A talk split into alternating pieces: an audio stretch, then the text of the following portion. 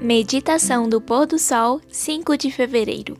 O cartão de Deus. Provém e vejam que o Senhor é bom. Bem-aventurado é quem nele se refugia. Temam o Senhor, vocês que são os seus santos, pois nada falta aos que o temem. Os leõezinhos passam necessidade e sentem fome, porém, aos que buscam o Senhor, bem nenhum lhes faltará.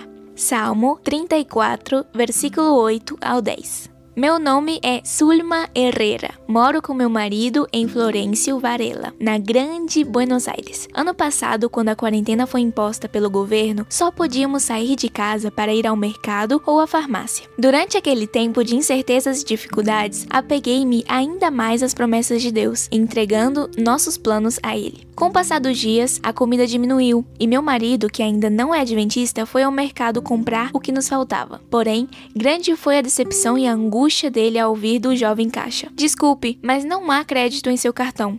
Como isso seria possível? No banco, explicaram que nosso cartão havia sido clonado e que por quase dois meses alguém o usou para fazer compras. O que poderíamos fazer? Lembro-me da angústia do meu esposo ao chegar à nossa casa. Com lágrimas nos olhos, ele me disse: Como vamos viver? Estamos sem dinheiro.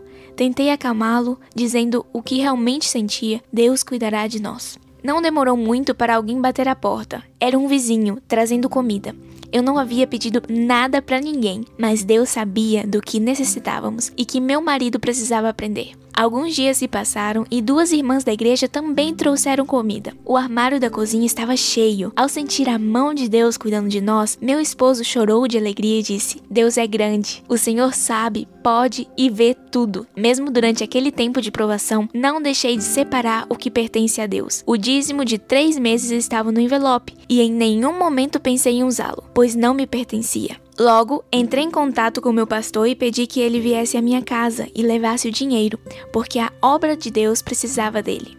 Seja sempre fiel a Deus, afinal, Ele usa seu cartão ilimitado e supre todas as nossas necessidades. Cristo chamou a atenção dos discípulos para os lírios do campo e as aves do céu, mostrando como Deus cuida deles, e apresentou isso como prova de que Ele cuidará do homem, que vale muito mais do que as aves e as flores. Fundamentos da Educação Cristã, página 159. Um feliz sábado na presença do Senhor e que Deus te abençoe.